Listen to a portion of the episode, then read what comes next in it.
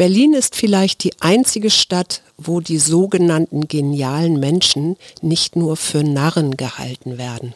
Ha. Hm, interessant. Also ich würde es dahingehend erweitern, wo sich die genialen Menschen selber gern zum Narren halten. Herzlich willkommen zum Mutmach-Podcast von Funke mit Suse, Paul und Hajo Schumacher. Heute ist Mutmach-Montag mit Wichtigem, Witzigem und Wirrem. Alles, was man für die Woche wissen muss. Plus Politikversteher Jörg Quos erklärt, worauf wir diese Woche achten müssen. Der Mutmach-Podcast auf iTunes, Spotify und überall, wo es Podcasts gibt. Abonniert uns gerne. Das ist für euch kostenlos, aber für uns ein Kompliment, das Mut macht. Und jetzt geht's los. Ja, und hier sind wir wieder, Paul und Suse Schumacher mit dem Mutmach-Podcast. Ohne den Vater noch zwei Wochen müsst ihr durchhalten, dann hört ihr ihn wieder. Oh. Und wir wollen heute sprechen über Lützerath. Über die Berliner Neuwahlen über Tatjana Partitz, Greta Thunberg und viele andere wichtige Themen, die in dieser kommenden Januarwoche so auf uns zukommen, gesellschaftlich und gesehen. Jörg Quos wird sich auch noch äußern. Genau, nur noch echt wieder mit Jörg Quos und dem Kommentar zur Ampel und zur derzeitigen politischen Lage. Ja, ich war so ein bisschen überrascht, weil ich diese Woche Post bekommen habe. Meine Wahlbenachrichtigung ja. ist ins Haus geflattert und ja, der Berliner Wahlkampf ist einmal mehr im vollen Gange.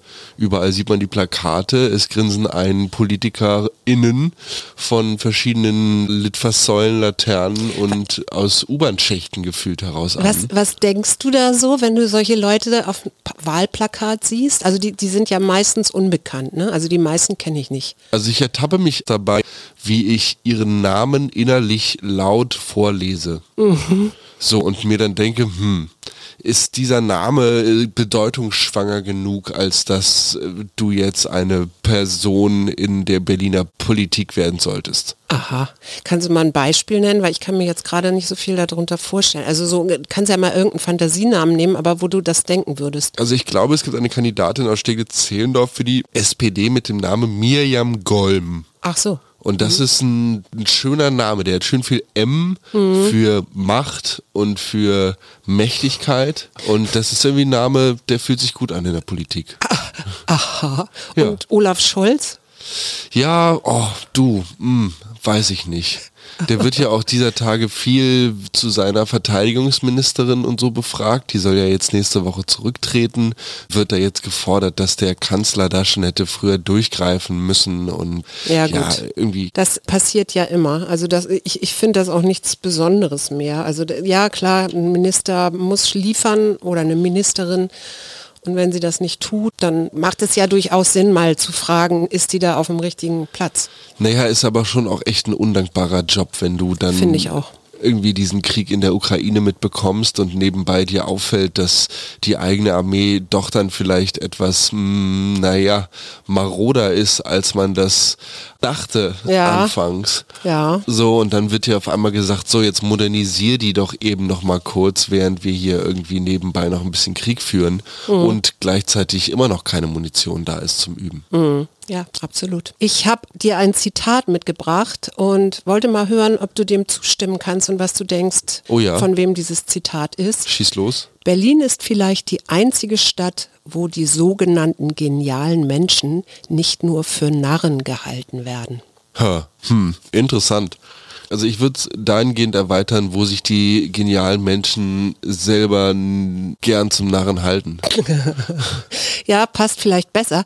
Dieses Zitat ist so irgendwann um 1809 bis 1815 irgendwann dann entstanden und zwar von dem deutschen Schriftsteller und Dichter Clemens Brentano. Aha. Das fand ich ganz interessant. Die Morgenpost hat das bei Instagram gepostet und ich fand das interessant, weil ich im ersten Moment dachte, ja, stimmt, so kann man Berlin sehen.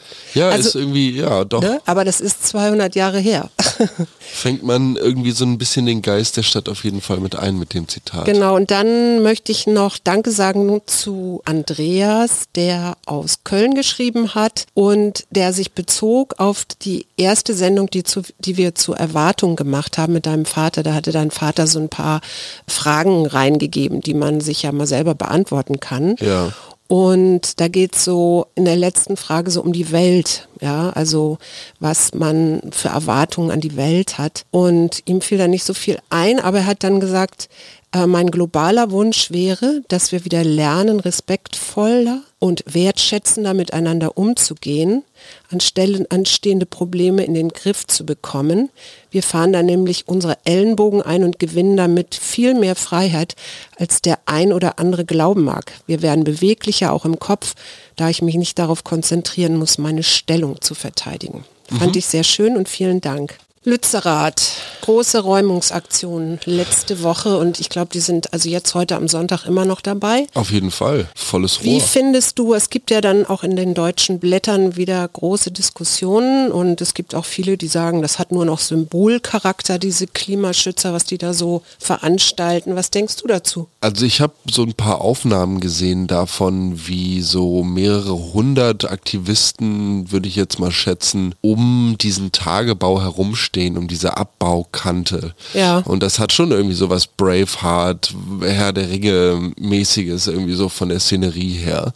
Und kommt für mich, ja, hm, weiß ich nicht, so ein bisschen so einem Event gleich. Auf der anderen Seite, das hatte ich, glaube ich, damals als die Klimakleber, ich weiß gar nicht, ob man dieses Wort überhaupt sagen darf. Ich mag das Wort überhaupt nicht. Nee, als die jungen Menschen, die angefangen haben, sich auf verschiedenen Straßen festzukleben. Und in Museen auch übrigens, ne? Das kam dann irgendwann noch mit dazu. Da hatte ich die stille Hoffnung geäußert, dass sich ihre Methodik so weit ändert, dass es interessant bleibt. Und ich meine, die Baumhäuser, die kennt man jetzt schon ein bisschen länger. Mhm. Ich bin tatsächlich nach wie vor davon zutiefst beeindruckt, wie viele Menschen es dann doch auf sich nehmen, dort bei Wind und Wetter mhm. oben in einem Baum zu fahren und zu sagen, das hier ist unsere Lebensgrundlage, das ist ein guter Freund von uns und Teil unseres äh, Ökosystems, der gehört geschützt. Das finde ich echt stark. Mhm. Auf der anderen Seite, und da bin ich dann auch gleich beim Thema Greta Thunberg, verstehe ich auch vollkommen, was du sagst. Das Ganze hat so ein bisschen Showcharakter und dann, ja, zieht man nochmal das kleine Mädchen, die inzwischen auch kein kleines kleines Mädchen mehr ist, sondern ja eine junge Frau, vors Mikrofon und die sagt dann noch ein paar bedeutungsschwangere Worte, wie ernst die Lage ist. Und ja. dann gehen wir alle nach Hause und fühlen uns ein bisschen besser. Ja, ich finde nicht, dass das nur symbolisch ist, sondern tatsächlich ist mir eingefallen, es gab in den 70er, 80er Jahren hier die Startbahn West. Also der Frankfurter Flughafen wollte eine neue Startbahn bauen und das in so ein Waldgebiet rein. Das heißt, es war klar, da müssen Wälder abgeholzt werden. Da gab es auch ein Hüttendorf und da gab es auch ganz großen Protest. Und das ist damals aber wirklich dann so geräumt worden und der Flughafen oder dieses, diese Start- und Landebahn ist auch gebaut worden. Also da ist gar nicht viel passiert. Das, was mhm. aber passiert ist mit der Szene, ist, dass sie sich radikalisiert haben. Ja. Und es gab dann unter anderem auch bei einer Demo, ich glaube in Hanau oder so, sind Polizisten angeschossen worden. Ne? Ja. Aus einer Polizeipistole zwar, aber das waren radikalisierte Aktivisten. Ja. ja. Und das ist etwas, also es hat ja manchmal auch positive Seiten. Also im Hambacher Forst zum Beispiel hat das Oberverwaltungsgericht irgendwann gesagt, es ist nicht zulässig, diese Bäume zu fällen oder diesen Forst platt zu machen. Und so ist dieser Forst erhalten worden. Also auch deswegen, weil sich die Klimaschützer dort in die Bäume äh, gehängt haben und, und, und. Also auch das erschwert haben. Und ich finde es grundsätzlich richtig, immer wieder und auch mit Formen von Protest, die dann manchmal aussehen wie ein Hollywood-Drama oder so und natürlich mediale Aufmerksamkeit kriegen. Aber ich glaube, um in dieser Debatte zu bleiben, braucht es sowas, ja. Also mhm. genau um da, ich meine, Luisa Neubauer, die ja eigentlich Fridays for Future und äh, Demos und so weiter organisiert, die ist da ja auch weggetragen worden und hat was dazu gesagt. Ne? Ja. Und ich kann das nachvollziehen und in dem Moment habe ich auch gedacht, es gibt ja immer so diesen Vorwurf, ihr Boomer habt es versemmelt. Aber ich weiß, ich kenne genug Leute, die eben damals Stadtbahn West aktiv waren und die auch AKW Nein Danke Bewegung, also ich bin ja selber ins Wendland gefahren, da, da, immer auch wieder laut gemacht haben. Und ich glaube, wir sind heute schon ein Stückchen weiter, wenn auch nicht genug. Insofern kann ich das verstehen und finde diesen Mut dieser jungen Menschen, und die haben sich ja zweieinhalb Jahre vorbereitet. Das ist ja jetzt nichts, was Keine gestern entstanden ist. So. Nee, nee, hm. eben. Und gleichzeitig ist es natürlich auch bemerkenswert, wie die Polizei, ich meine, die haben aus 14 Bundesländern Polizisten geholt, mhm. wie die Polizei da mal eben in so ein paar Tagen es schafft, dieses Dorf zu räumen. Ich glaube, jetzt sind sie nur noch da unten im Tunnel aktiv. Also da gibt es ja auch ein paar Aktivisten, die Stimmt, ein paar haben sich eingegraben, richtig. So, also ich, ich finde das wichtig. Ich finde es wichtig, dass es solche Menschen gibt und ich bin dafür durchaus dankbar weil es sonst keine Diskussion darüber überhaupt gäbe. Auf jeden Fall. Und Mut zur Kreativität, was die Lösungsansätze angeht. Also egal ob hoch in die Wipfel oder eingraben, mhm. solange niemand zu Schaden kommt und da niemand in irgendwelche Tunnelsysteme einstürzt und sich ein Bein bricht, alles legitim. Ja, die Polizei hat ja sogar Höhenretter, das wusste ich auch noch nicht. Den, den Namen habe ich, der war mir auch neu. Aber da kommen wir zu einem anderen Thema. Ich weiß nicht, hast du das schon mal unterschrieben? Es gibt ja so Organisationen wie Change.org oder auch Avas.org oder so. Das sind so die schicken Mails und du sollst Petitionen unterschreiben. Mhm. Ja. Und ich weiß selber, ich habe das auch schon getan, weil das ist, das macht ja dann auch ein gutes Gefühl. Ne? Ich habe mich jetzt auch eingesetzt genau. für was auch immer. Und ich kriegte gestern eine Mail auch von Avas wieder und da war also Greta Thunberg vorne obendrauf als Foto und dann wurde da eben auch genau zur Lützerath wurde da aufgerufen, eine Petition zu unterschreiben. Jetzt ist es so, es gibt Mimikama.org, das ist eine österreichische Organisation, die sich, die genau solche Sachen sich genauer angucken und die haben sich Change.org angeguckt mhm. Und es sieht ja erstmal so aus, als ob das Menschen sind, die sich so für alle möglichen Sachen, für eine lebenswertere Welt und Umweltpolitik und so einsetzen. So sieht es aber eben nicht aus. Also speziell bei Change.org hat die FAZ schon 2014 geschrieben, wer das alles mitfinanziert. Ne? Und da war unter anderem Bill Gates dabei und die Gründer von Yahoo, Twitter, eBay, LinkedIn. Hm. Ja. Hm. Und dann fragt man sich natürlich, wie kommen die denn da jetzt hin? Ne? Ja. Und die haben da natürlich womöglich Gründe, unliebsame Petitionen, die sich gegen sie selber richten, abzuledern, ne? also dann da aktiv zu werden, dagegen vorzugehen. Aber am meisten ist es natürlich Datenhandel. Ich wollte gerade sagen, also jeder, der sich da irgendwie anmeldet, gerät ja quasi direkt auf hunderte Listen. Genau, ja. Und das ist das, was ich hier auch sagen will. Also ich habe mich jetzt überall abgemeldet wieder. Das sind eben keine wertschätzenden Non-Profit-Organisationen, sondern das sind knallharte Wirtschaftsunternehmen, die Kaufinteressen der User ausspähen oder so auch Meinungsbildungsprozesse beeinflussen können, was ich hoch schwierig finde. Ne? Also ja, apropos Meinungsbildungsprozesse beeinflussen. Irgendwie haben es die US-Präsidenten und ihre Geheimakten nicht so, ne? Nee. Ich habe immer das Gefühl, irgendwie gibt's da im Weißen Haus so einen riesigen Berg, der da irgendwie so rumflattert und der wird so von Präsident zu Präsident weitervererbt und dann fällt halt mal aus so einer Storage Unit von MyStorage24 so eine blöde Seite über Area 52, weiß ich nicht, aus der Tür oder so und auf einmal weiß man wieder, dass der US-Präsident irgendwo Geheimdokumente rumliegen hat. Bei ja, Joe ja. Biden hat man die jetzt in der Garage gefunden. Ja, ja, ich weiß. Das ist ja noch aus seiner Zeit mit Barack Obama. Das sind Dokumente aus der Zeit. Ich frage mich immer, was muss man denn da verstecken oder wieso nimmt man die mit in seine Garage oder Bibliothek? Aber ich denke, also Biden hat ja gesagt, er hilft da mit aufklären. Für die Republikaner ist das Fall. natürlich Kanonenfutter. Ne? Jetzt haben sie, ich meine, nach Trumps Hausdurchsuchungen, jetzt der demokratische Präsident Präsident. Gehört aber auch so ein bisschen zum guten Ton, oder? Meinst du, das machen unsere Kanzler auch oh. und Kanzlerinnen? Pff, auf jeden Fall sind sie besser darin, es nicht an die Presse sickern zu lassen. Also es, es bedient so ein bisschen dieses Sleepy Old Man Narrativ, ne, so von wegen, da hat er jetzt die Garage für drei Sekunden zu lange offen gelassen und dann sind da so Berge an Geheimakten. Nee, nee, also so, so, so viel war es wohl nicht. Ja. Irgendwie so drauf ist. Nein, so viel war es wohl nicht, aber trotz alledem geht das einfach nicht. Das gehört, es gibt ja ein richtiges Archiv, wo das hingehört und ich frage mich immer, warum kann man denn nicht nach dem Job irgendwie sagen, okay, das war zu der und der Zeit und ich gebe es jetzt ins Archiv, weißt du. Aber ja, Tja, nicht gehört in der Demokratie auch werden. dazu. Ja, natürlich, klar. Kennst du den neuen Wohntrend, Trend, jetzt bin ich hier auch schon, Kitcore? Menschen, die ihre Zimmer konsequent kindlich einrichten, Aha. um so ein Gefühl von Optimismus und Geborgenheit zu haben.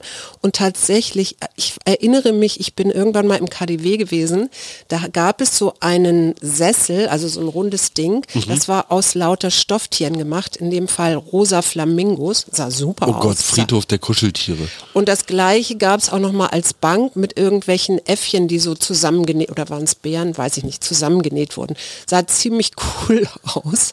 Aber ich wusste nicht, dass das Ganze sogar ein Trend ist. Also musste ich, ich, ich wüsste jetzt auch gar nicht, was ich da reinstellen würde. Fällt dir irgendwas ein, oh, wenn du dein also, Zimmer danach einrichten solltest? Ich finde das spannend, weil ich war direkt von der Fantasie her bei so einer Late 90s American Sitcom, so hm. Coming of Age Sitcom mäßig. Ja. Und dann so Skateboard-Poster und die, also so ein bisschen so Jugendzimmer. Mhm. Ja, spannend. Also ich habe tatsächlich ja dadurch, dass ich jetzt schon relativ lange in meiner Wohnung wohne und in einem Zimmer mein Dasein frisst hatte das Gefühl, dass ich schon sehr, sehr lange in meinem Kinder- und auch Jugendzimmer wohne.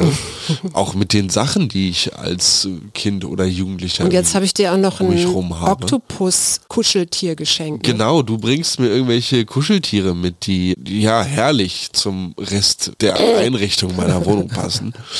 Und ja, also ich weiß nicht, ich glaube, ich bin hoffentlich noch kindlich genug, als dass der Kidcore einfach so aus meiner Einrichtung fließt. Tatjana Patitz, sagt ihr das was? Boah, irgendwo schon, aber jetzt gerade nicht. Es gab so in den, ich weiß gar nicht, ob es die 80er oder Anfang 90er war, gab es so Supermodels. Dazu gehört zum Beispiel auch Naomi Campbell und Linda Evangelista und so. Also es gab so sechs, glaube ich, waren es schöne Frauen, die halt durch Peter Lindberg bekannt geworden sind. Und der hat halt Folgendes gemacht, der ist der Erste gewesen, der die mal rausgeholt hat. Der hat so Fotos mit denen am Strand gemacht in so weißen Hemdchen oder, oder Kleidung und hatte das der, ich glaube, Vogue angeboten ursprünglich und die damalige Chefredakteurin hat das dann in der Schreibtischschublade verschwinden lassen. Oh. Gott sei Dank kam dann die nächste Chefin, die hat es gefunden und fand es dann cool. Ja. Und eine dieser Supermodels war Tatjana Patitz und das war immer so meine Ikone. Wahrscheinlich auch, weil die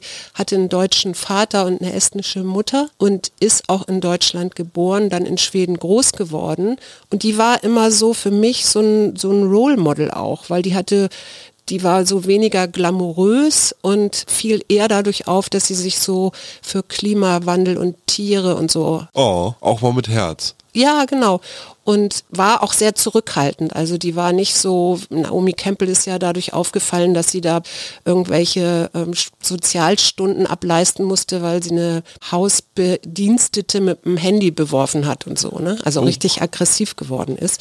Und das war bei Tatjana Partitz nicht der Fall. Und die ist zwei Jahre jünger als ich gewesen.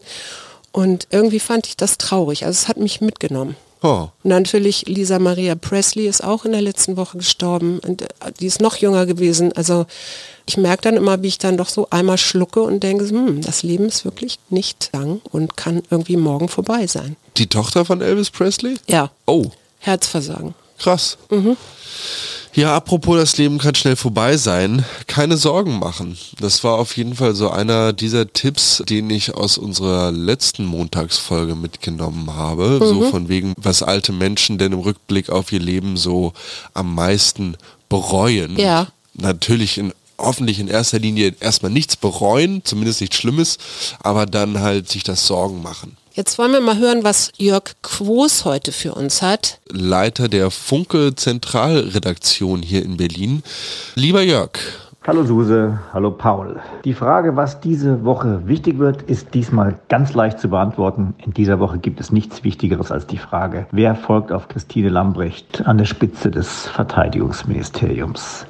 Die Ministerin hat offensichtlich jetzt selbst eingesehen, dass es nicht reicht, dass nur einer ihre Arbeit gut findet, nämlich der Bundeskanzler Olaf Scholz. Und sie hat erkannt, dass die lange Liste von Fehlleistungen ihre Arbeit mittlerweile unmöglich gemacht hat. Angefangen von 5000 Helmen für die sie sich gefeiert hat als Lieferung für die überfallene Ukraine nach dem russischen Angriff. Dann hat sie die Munitionsbeschaffung für die Bundeswehr verschlafen. Erst mit einem großen Munitionsgipfel im Kanzleramt wurde da bei dem brisanten Thema Dampf gemacht. Dann ist immer noch nicht geklärt, wie es zu diesem seltsamen Hubschrauberflug kam, ganz in die Nähe ihres Urlaubsortes auf Sylt, wo die Ministerin kurz zuvor noch einige wenige Radarantennen auf der grünen Wiese besuchen musste. Der Sohn, der aus dem Regierungshelikopter eitle Fotos in die Welt gepostet hat. Und jetzt zum Schluss diese völlig verunglückte Silvesteransprache vor dem Restaurant in der Silvesternacht in Berlin. Im Hintergrund knallten Raketen und Böller und sie sprach vom Krieg in der Ukraine. Das war so das letzte Tropfen im Fass. Kein einzelner Grund, Rücktrittsgrund, aber die Summe der Fehlleistungen war es am Ende, die sie jetzt zu der Erkenntnis gebracht hat. Es geht nicht mehr. Und jetzt ist die Frage, wer folgt ihr nach? Und hier hat Scholz ein großes Problem. Er hat nämlich versprochen, die Parität zwischen Mann und Frau im Kabinett zu wahren. Das heißt, er müsste jetzt eigentlich eine Frau bringen. Aber es setzt sich gerade die landläufige Meinung durch, dass wir in einer Phase leben, die so gefährlich ist, dass nicht die Frage des Geschlechts eine Rolle spielen darf, wer kommt in dieses Ministerium, sondern absolut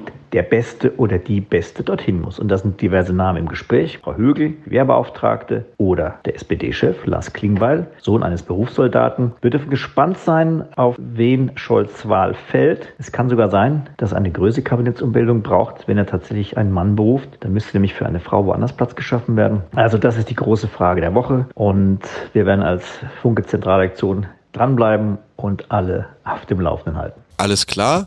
Wie sieht es denn mit der Ampel aus? Ja, und diesmal in anderer Reihenfolge die Frage, wie geht es eigentlich der Ampel? Äh, der Ampel geht es den Umständen entsprechend. Die Situation rund um die Verteidigungsministerin ist super brisant, auch für die Regierung. Denn es ist jetzt auch für Grüne und die FDP nicht irrelevant, wer aus der SPD auf diese Position gehoben wird, zumal beide Koalitionspartner deutlich mehr Druck ausüben der Frage, soll die Ukraine noch weitere schwere Waffen geliefert bekommen. Die FDP ist da sehr entschieden, vor allem mit der Vorsitzenden des Verteidigungsausschusses, mit Frau Strack-Zimmermann, die Lieferung von Leopard 2 Panzern fordert. Also aus FDP-Sicht ist bei diesem Thema großer Druck. Aber auch die Grünen sind ja bekanntermaßen von den Pazifisten zu sehr militanten Befürwortern von Waffenlieferungen geworden. Ich erinnere an Anton Hofreiter, aber auch die Bundesaußenministerin und der Bundeswirtschaftsminister haben sich da sehr klar positioniert und auch sie werden in dieser Frage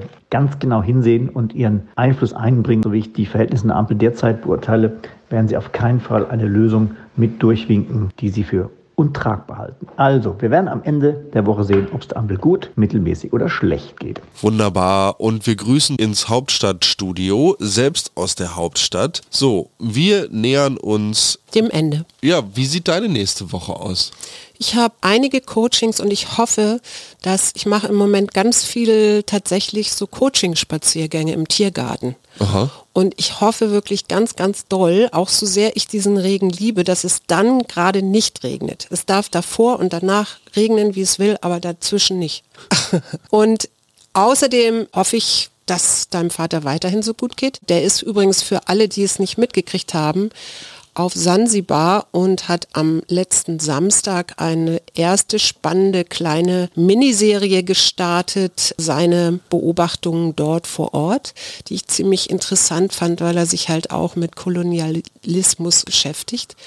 Und mit dicken weißen Eu Europäern, weiß ich gar nicht, aber Menschen, die sich da betrunken im Schiff der Küste nähern und sich dann von den dort Einheimischen an, ans Ufer tragen lassen, damit ihre Gucci-Pantoffeln nicht nass werden, um dann dort weiter zu trinken. Und er sagte, ihm wäre das ziemlich unangenehm gewesen, weil er ja nun auch diese Hautfarbe hat.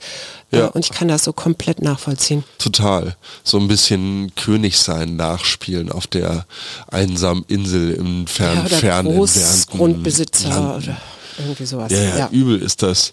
Ja, ich muss sagen, ich komme irgendwie äh, die in diesem Januar nicht so ganz in Tritt. Es ist irgendwie so die zweite Woche und ich weiß nicht, ich bin irgendwie noch so ein bisschen zwischen den Welten und fühle mich ja so ein bisschen gebeutelt von meinen eigenen Vorstellungen und Erwartungen. Lustigerweise auf der einen Seite so an das, was ich mir jetzt im neuen Jahr alles so vorgenommen habe und wie das alles so laufen soll. Und ja, auf der anderen Seite so ein bisschen als, als ob ich die ganze Zeit mit Vollgas losfahren will, mhm. aber halt im Schlamm stehe. Ja, aber so, du hast dir ja auch leider Gottes wieder eine Mandelinfektion eingefangen. Ach ja, aber mal ganz abgesehen davon, irgendwas, ach, irgendwas bremst mich spirituell noch aus. Ja, okay, das werden wir beseitigen. Auf jeden Fall. Und vielleicht jetzt ganz zum Schluss noch der Hinweis, die Süddeutsche hat eine wunderschöne Seite gemacht über Startups in der Lebensmittelbranche und wie man Sachen verändern kann. Und das hat mich sehr, sehr glücklich gemacht. Da geht es nämlich unter anderem auch um Antibiotikaersatz aus Molke und Insektenlarven als Tierfutter statt Soja, ne? also oh. was ja auch dem Amazonas nicht gut tut, weil da Soja angebaut wird. Klar. Und das interessiert dich vielleicht, ein Baumpilz, der als Hühnchenersatz dient. Oh ja, the chicken of the woods. Genau. Und eine Firma, die guckt, wie weit sie damit jetzt klarkommt. Der ist nämlich natürlich, der Baumpilz sagt, das ist mir doch scheißegal, ob ihr das machen wollt. Da wachse ich und dort nicht. Also da muss man erstmal überlegen, ob man den überhaupt kultivieren kann. Der gelbe Lackporling. Genau. Ja, genau, der ist es. Cool. Cool. Alles klar. Dann entlassen wir euch hiermit in eine wunderbar mutige nächste Woche. Schreitet Mut und froh zur Tat. Und ärgert euch nicht über den Regen, weil die Pflanzen freuen sich. Genau, und wir freuen uns mit euch. Auf ganz, ganz bald. Genau. Bis bald. Jeden Montag, Mittwoch, Freitag ganz frisch. Unterstützt uns bei steady.fm, folgt uns auf Instagram oder hinterlasst gerne eine nette Bewertung. Wir hören uns.